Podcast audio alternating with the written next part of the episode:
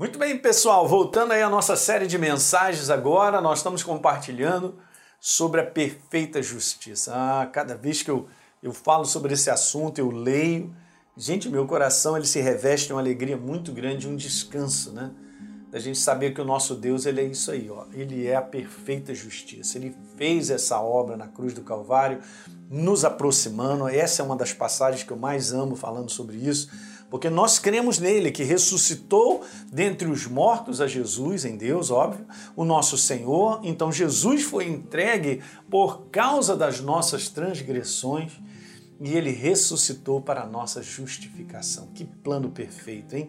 Que plano maravilhoso. E aí, justificados, pois, mediante a fé. Isso é importante. Queridos, ninguém será justificado se não for mediante a fé no que Deus fez não naquilo que nós fizemos ou naquilo que eu posso fazer para ajudar a me tornar um justificado, de forma alguma.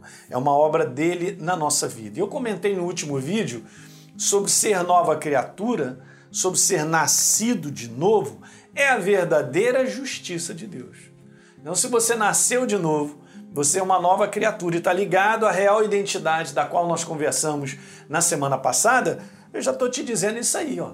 Você é a justiça de Deus. Então não tem nada a ver, como eu comentei, sobre uma justiça humana, algo que o homem estabelece. Não, tem a ver com o que ele fez. 2 Coríntios capítulo 5, no verso 21, outra passagem fantástica, está escrito lá, aquele que não conheceu o pecado, está falando a respeito de Jesus. E o pecado aqui é a condição da natureza.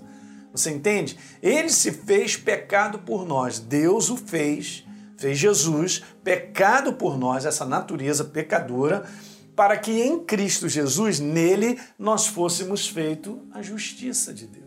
Que legal, né? Você entende aqui uma grande substituição? Então Jesus foi no meu lugar, porque eu não poderia pagar essa penalidade, mas ele pagou no meu lugar. Ele se tornou a minha natureza pecadora que me atrelava às trevas, para que então a perfeita justiça fosse feita e nós nascemos disso, gente. A nova criatura, como eu disse, né? Esse, esse ser que nasceu de novo, ele é a perfeita justiça. Vamos ler numa outra versão? 2 Coríntios 5, 21 diz lá assim: Deus tornou pecado a natureza por nós, aquele, falando de Jesus, que não tinha pecado, para que nele nos tornássemos justiça de Deus. Mais uma versão, na versão amplificada, está escrito assim: ó, Ele, Deus, fez Cristo, que não conhecia pecado, ser pecado em nosso favor, no nosso lugar para que nele pudéssemos nos tornar a justiça de Deus. Oh, que passagem! Medita nessa passagem, pensa nela, agradece a Deus. Olha a obra de substituição, olha o amor de Deus, olha a paixão que Deus tem por mim e por você. Então, de uma maneira básica, eu quero te dar uma definição disso aí. E jamais esqueça, porque ela está tá, ela, ela tá muito bem encaixada dentro eh, dessa obra que Jesus fez na cruz do Calvário. Veja bem, o que, que então seria, pastor Hélio, a justiça de Deus? Ok, a justiça de Deus nós acabamos de ler, mas eu quero colocar isso de uma maneira assim, tipo uma definição, uma frase, para você botar aí no teu coração. A justiça de Deus é a manifestação da graça salvadora nos substituindo na cruz pelo perfeito sacrifício do seu filho. Veja agora, é importante essa, é, é, essa, essas declarações nessa definição.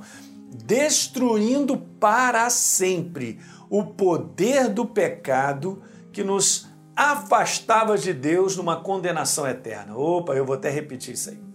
Justiça de Deus é a manifestação da graça salvadora dele nos substituindo na cruz pelo perfeito sacrifício do seu filho, destruindo para sempre o poder do pecado, dessa natureza pecadora, que nos afastava de Deus numa condenação eterna.